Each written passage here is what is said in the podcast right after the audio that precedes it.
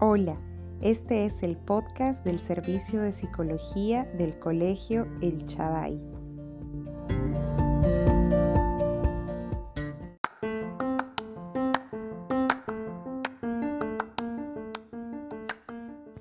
Continuamos estudiando el libro No me hagas contar hasta tres, un libro sobre la disciplina enfocada en el corazón de los hijos, no solo en su conducta externa. Y hoy entenderemos mucho mejor de qué se trata esto, esto de disciplinar a mis hijos, pero enfocándome en el corazón de mis hijos y no solo en su conducta externa. Hoy estaremos juntos hablando del capítulo 2 de nuestro libro de estudio denominado Defendiendo la Disciplina. Disciplina. La palabra misma suena dura. ¿Por qué? Pues porque tal vez la sociedad le ha dado una definición distorsionada, presentándola como un castigo que involucra ira, gritos y actos severos o hasta crueles, ¿verdad?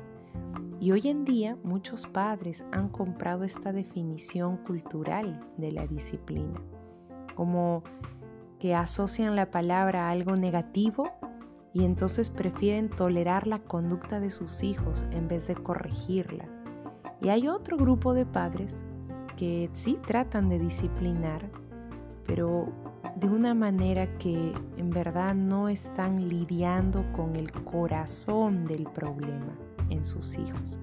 Tratan de controlar a sus hijos, se enfocan en la conducta externa y creen que si logran que sus hijos se comporten correctamente, entonces están criando correctamente la autora nos anima a que aunque vamos a escuchar muchos métodos innovadores, la verdad es que no necesitamos métodos innovadores, necesitamos los métodos de Dios. La Biblia está llena de instrucciones para su rol como madre, como padre. Así que hay algunas ideas modernas sobre la disciplina y la corrección que suenan bien y que de verdad que hasta pueden producir ciertos resultados externos. Pero recuerde que la meta no es el cambio en la conducta de sus hijos, sino la transformación del corazón, del carácter, una transformación espiritual Queremos llegar al corazón de nuestros hijos, dice la autora en este capítulo de Defendiendo la Disciplina. Así que en el episodio de hoy, acompáñenos a poder revisar juntos cómo es una disciplina enfocada en el corazón. Una disciplina que sí es la disciplina correcta. Además, cómo es que una mamá puede disciplinar de esa manera. Cómo puede darse cuenta usted como madre, como padre, cuál es el problema detrás de la mala conducta de sus hijos. Este capítulo está muy interesante y sé que le va a dar otra visión totalmente diferente sobre la disciplina, un aspecto tan importante en la crianza de sus hijos. Así que acompáñenos en lo que sigue del podcast.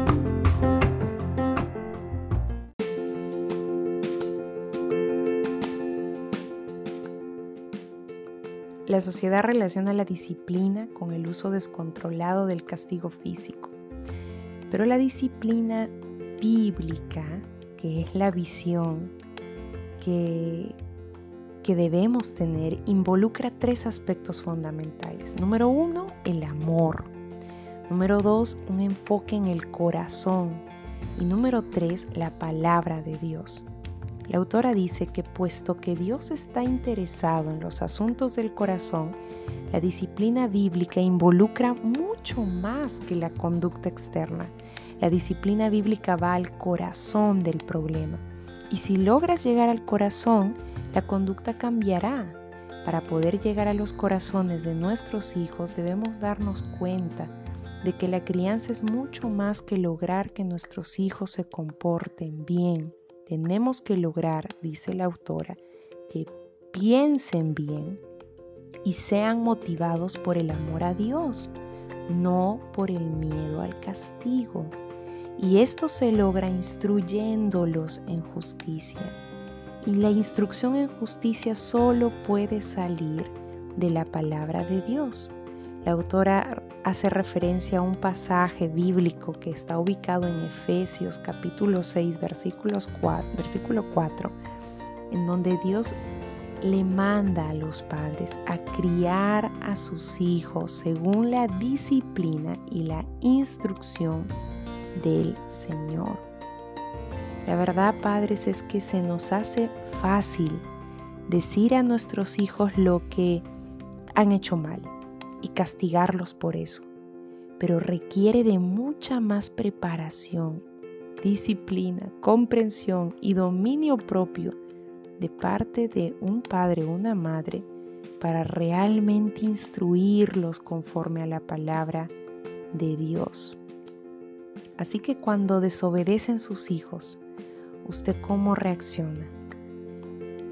Su disciplina está caracterizada por el amor, por un enfoque en el corazón, por la palabra de Dios, o cuando ellos desobedecen a usted le basta con decir, eso estuvo mal, no debiste haberlo hecho y ahora vete a tu cuarto. Al hacer eso, solo hemos hecho la mitad de lo que Dios nos ha llamado a hacer, dice la autora. Ahora, ciertamente Dios nos ha llamado, ha llamado a los padres a usar la vara para sacar la necedad del corazón de los hijos. La Biblia dice que la necedad es parte del corazón juvenil, pero que la disciplina la corrige. Pero muchas veces como padres solo podemos llegar a la corrección y no a la instrucción, no a la instrucción. Así que la Biblia padres les prepara para poder instruir fielmente a sus hijos y corregir bíblicamente a sus hijos. Y también da muchos ejemplos de padres que instruyeron correctamente a sus hijos y de los grandiosos frutos que cosecharon. Por ejemplo, la mamá de Proverbios 31. Proverbios 31 es un pasaje conocido porque se habla de una mujer virtuosa, de una madre virtuosa en realidad. Ahora, entonces, ¿cómo es una madre que aplica la disciplina enfocada en el corazón, con amor y con la palabra de Dios? Proverbios 31 dice que esta mujer cuando habla, lo hace con sabiduría.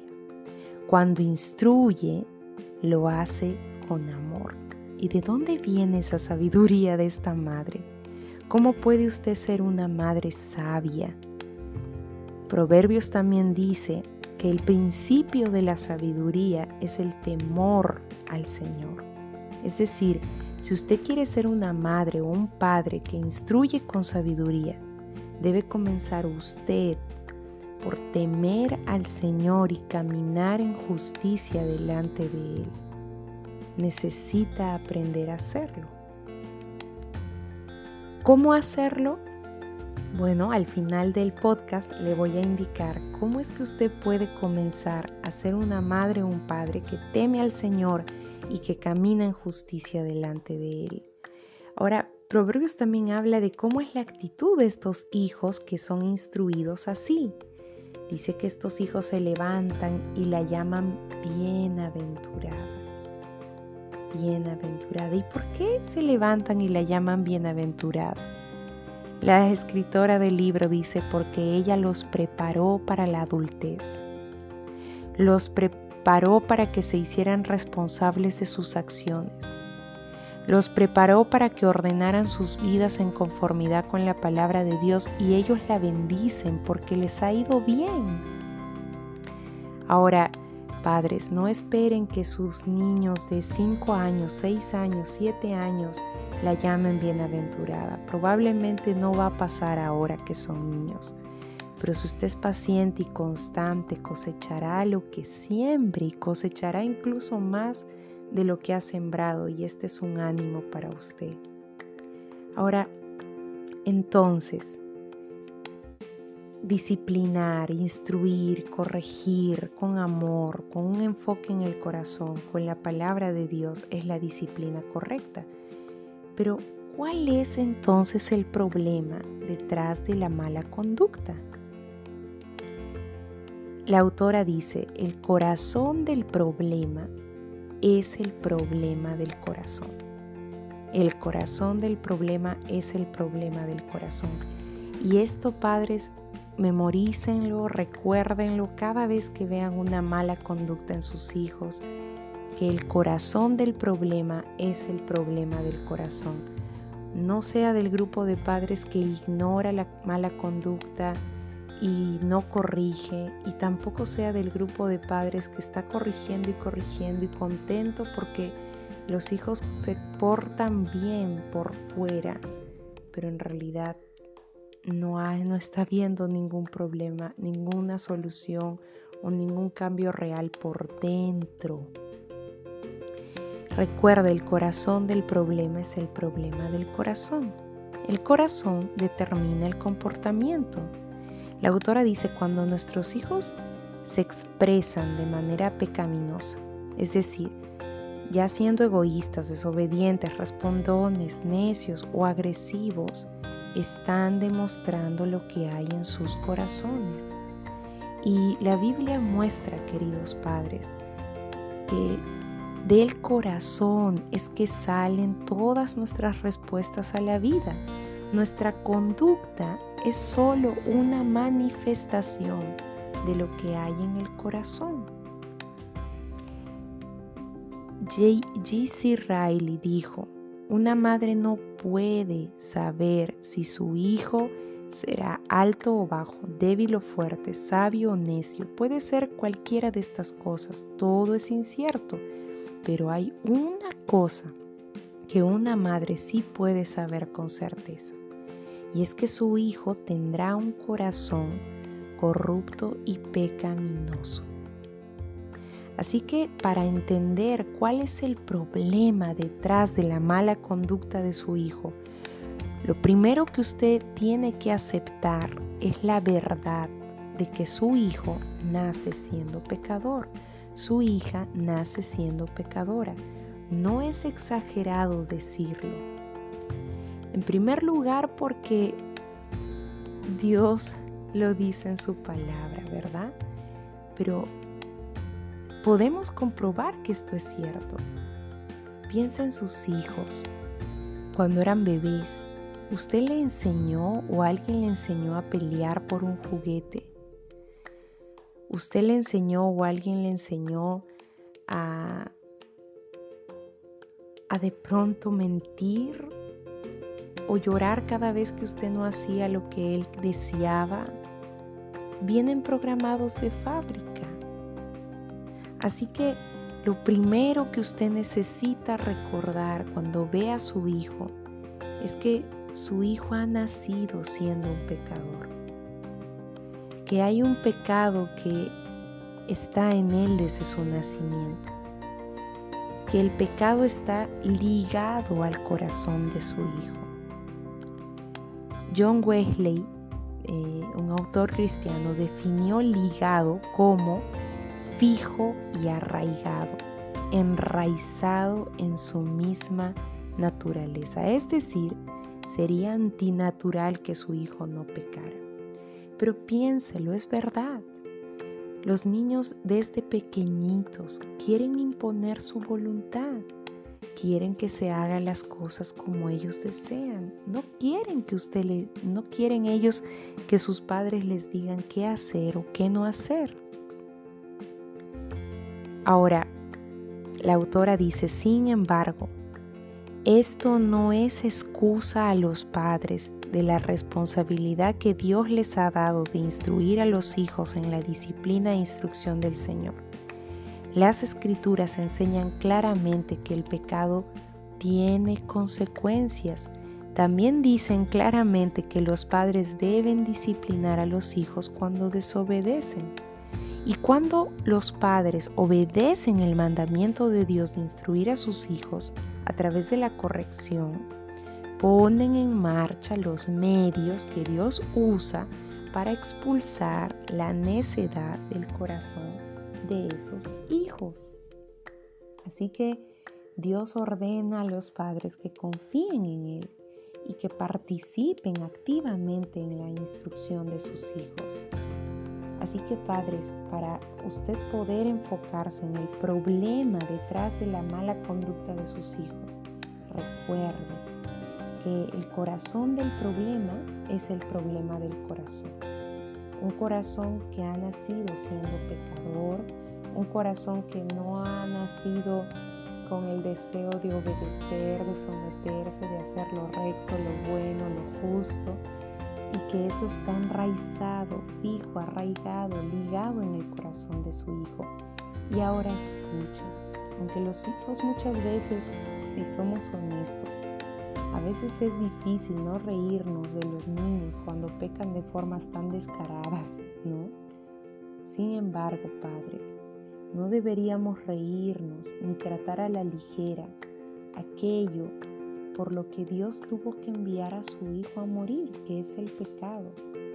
Así que cuando usted se enfoca en el problema del corazón, que es el pecado, necesita recordarnos, dice la autora, que el pecado no es motivo de risa, que puede parecernos gracioso que Susanita esté orgullosa de haber golpeado al compañero que tiene el doble de su tamaño o que tal vez pensamos que es gracioso cuando Alberto se pone las manos en la cintura y con todo su encanto dice no, luego de que mamá le dijo que viniera. Pero a Dios no le parece gracioso. Y si tenemos la mente de Cristo, a nosotros tampoco debería darnos risa. Así que algo que debe usted tomar en cuenta es que cuando vea que la conducta de su hijo está, está demostrando, está sacando lo que hay en su corazón, nunca se ría o nunca tome como poca cosa el pecado. quiero darles un ejemplo de cómo entonces se aplicaría esta disciplina, esta visión de la disciplina que se enfoque en el amor, que se enfoque en el corazón, que se enfoca en la instrucción de la palabra de Dios, que se enfoca en el problema principal que es el corazón, que es lo que está dentro de su hijo, que son que es de ahí que sale todo lo malo. ¿Cómo se ve esto? ¿Cómo se ve en la vida real? ¿Cómo se aplica en la vida real? ¿Cómo se ve esta disciplina? Bueno, la autora nos nos refiere una historia de un, momento con su hija, en la que ella tuvo que aplicar esta disciplina eh, en ella. Ella dice, cuando mi pequeña Alex tenía tres años, ella sabía que no podía tocar mi bolso de maquillaje. Era la hora de la cena y nuestra familia estaba sentada en la mesa cuando Mickey, nuestro perrito, entró a la cocina con pintalabios. Por supuesto que era muy, muy gracioso. Asumiendo lo obvio, todos miramos a Alex, quien estaba canturreando inocentemente como si nada hubiera pasado. Decir que mi hijo Wesley estalló de la risa es poco, porque él realmente perdió la cabeza, dice ella. Luego de preguntarle cómo el perro terminó con la boca roja como una fresa, mi hija nos miró y con total seriedad dijo, fue Daniel. Mi esposo y yo nos miramos tratando de analizar esta nueva información. Cuando ya era evidente que ninguno de los dos conocía a alguien llamado Daniel, nos giramos hacia mi hija y le preguntamos, ¿quién es Daniel? Ella se paró de la mesa y en unos minutos regresó con Daniel, quien resultó ser un muñequito de un superhéroe, de esos que vienen en, en la ropa o en alguna otra cosa. Quería asegurarme de que no estuviera confundiendo la honestidad con el fingir, así que le pregunté, hija, ¿buscaste el pintalabios de mamá y se lo pusiste a Daniel en la cabeza para después ponérselo? Señora, respondió, sorprendida de que yo osara hacer tal sugerencia. Yo no tomé tu pintalabios porque no se supone que tome tus pintalabios, porque eso sería desobedecer. Estaba en mi cuarto y Daniel fue solito a tu cuarto y se lo puso a Mickey, el perro. Era impresionante, dice la autora, ver cómo nos miraba fijamente mientras explicaba con detalle la pecaminosidad del muñequito Daniel. Se notaba su enorme esfuerzo por parecer seria y convincente. Mi esposo ya no podía contener la risa, así que lo amenacé con la mirada. Tratando de esconder su cara, apoyó su cabeza sobre sus brazos cruzados en la mesa, pero igual veíamos cómo subían y bajaban sus hombros mientras trataba de aguantar. Es muy difícil aguantar la risa cuando uno ve esa carita hermosa y la forma en que se movía su trenza mientras nos aseguraba que fue Daniel. Ya estábamos tarde para el partido de fútbol de Wesley, mi otro hijo. Y a Alex, mi hija, le encanta ver a Wesley jugar. Entonces le dije, hija, no fue Daniel. Él no es capaz de caminar hacia mi habitación, tomar el pintalabios y pintar al perro. Y le mostré lo que dice Dios en la Biblia sobre la mentira y le dije que no iría al partido de fútbol. Se quedaría en su cama hasta que estuviera lista para ser honesta. Así que llevamos a mi hijo Wesley al fútbol mientras mi hija lloraba en su cuarto porque se estaba perdiendo el juego. Yo esperaba que ella dijera la verdad lo más rápido posible para poder ir, pero las cosas nunca son tan simples. Cuando entré a su habitación y le pregunté si estaba lista para ser honesta, ella se puso de pie sobre la cama y me dijo, Daniel pudo hacerlo solito porque yo le puse baterías. Recuerda, tenía tres años. La dejé a solas para que pensara un poco más y cuando regresé estaba dormida. No quería que se durmiera con el peso del pecado en su corazón, así que la moví suavemente y le dije, hija, despierta. No podía creerlo. Me pareció ver una escena de la película El exorcista. Desde que me escuchó, se sentó erguida sobre la cama y empezó a gritar, fue Daniel, fue Daniel, fue Daniel. Para no hacer la historia más larga, una mentira se convirtió en muchas mentiras. La preparé para dormir y mientras le cepillaba los dientes, ella empezó a llorar y pude ver que eran lágrimas de arrepentimiento le pregunté, se siente mal decir mentiras, ¿verdad, hija? Y ella asintió con su cabecita. ¿Sabes qué, amor? Así de triste se siente Dios cuando tú mientes. Ella entonces me dijo lo que pasó y definitivamente se sintió aliviada y agradecida después de haber sido disciplinada. Su corazón estaba limpio Hubiera sido fácil simplemente reírnos y decir, solo tiene tres años, increíble que pueda inventarse cuentos como ese. Pero, padres, Dios toma el pecado en serio. Y la autora dice, nosotros también deberíamos hacerlo. Si solo nos hubiéramos reído, se hubiera quedado con esa culpa en su corazón, que a la larga terminaría endureciéndola y cargándola, y no recibiría nada a cambio de la libertad que ella sintió al confesar su pecado y ser disciplinada. Así que este es un ejemplo claro de lo que es la disciplina. Defendamos la disciplina. Defendamos esta disciplina. Una disciplina en la que hay amor, en la que el enfoque está en el problema del corazón, que es el corazón verdadero del problema, en la que la palabra es la que instruye y en la que los padres son padres temerosos de Dios y que conocen la instrucción de Dios y que entienden que el pecado es el problema.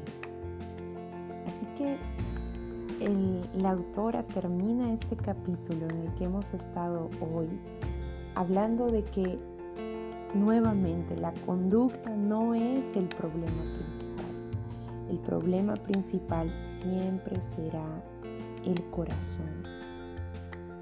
Siempre será el corazón. Las conductas externas, padres, de los hijos, no son más que manifestaciones del problema real, del problema real. Así que las conductas de sus hijos son alertas sobre la necesidad que tiene su hijo de ser corregido, pero no cometa el error de tantos padres de enfocarse en cambiar el comportamiento y no el corazón. Pero, queridos padres, si ustedes logran llegar al corazón, el comportamiento cambiará. El comportamiento cambiará. Recuerde, esto es muy peligroso porque es posible que usted reemplace conductas irritables por conductas aceptables sin que el corazón de su hijo haya cambiado. Y vuelvo a repetir, es posible reemplazar conductas irritables, conductas malas, por conductas aceptables sin que el corazón de su hijo haya cambiado. Así que no enseñe a sus hijos que solo deben cambiar la conducta externa, porque lo que estaría enseñándoles es, sería como enseñar a una foca a saltar a través de un aro, ¿verdad? No, no enseñe a su hijo eso. Si usted le enseña a solo cambiar su conducta externa, pero no por dentro, ¿No cree que le está enseñando a ser un hipócrita? ¿No cree que le está enseñando a ser como aquellos que limpian lo de afuera del vaso mientras lo de adentro sigue inmundo? La autora termina diciendo, si nos enfocamos en la conducta externa de nuestros hijos y descuidamos lo que ocurre en su interior, convertiremos a nuestros hijos en manipuladores aprenderán a agradarnos, saltando a través de los aros que les pongamos delante, es decir, comportándose como queramos, pero por miedo al castigo, pero no aprenderán el carácter de Jesús, la rectitud de Cristo.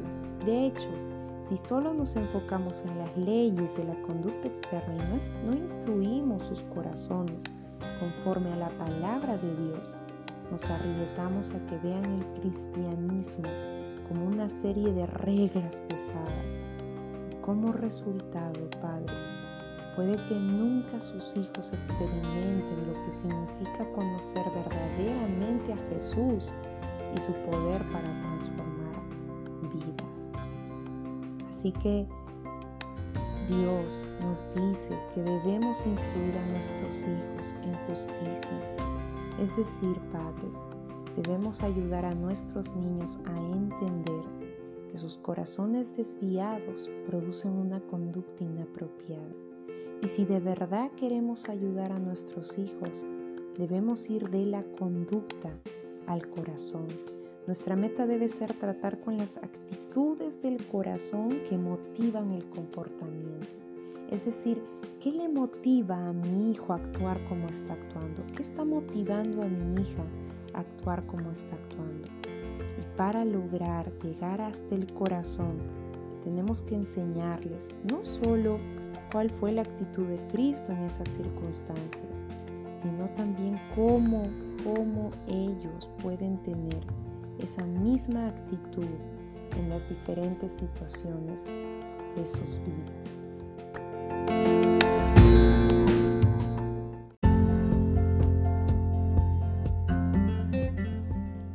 Qué bueno es saber que hay una manera de conocer lo que hay en el interior de los hijos, en sus corazones. Qué bueno es que Dios haya provisto que sea la conducta externa de ellos la que refleje cómo está su corazón, en qué condición está su corazón. Y entonces la conducta de sus hijos es como una ventana a través de la cual usted puede ver como padre, como madre, qué necesita el corazón de su hijo, qué instrucción, qué corrección y poder hacerlo. ¿Hay algún ajuste que necesite usted hacer en la forma en la que ha venido manejando la disciplina para sus hijos? ¿Necesita ajustar algo para que entonces su, visión de la disciplina sea realmente bíblica y enfocada en el corazón del problema, que es el problema del corazón? Haga los ajustes necesarios mientras seguimos aprendiendo a través del estudio de este libro cómo tener una disciplina enfocada en el corazón de su hijo. En el próximo podcast veremos cómo puede sacar a la luz los problemas del corazón de su hijo. ¿Necesita compartir este podcast con alguien más? Hágalo, no dude en hacerlo. Y recuerde también que si tiene más dudas o preguntas, puede comunicarse al servicio de psicología que está atendiendo de lunes a viernes de 7 y media a 3 de la tarde vía WhatsApp. Comuníquese por ese medio. Hasta el próximo podcast. Música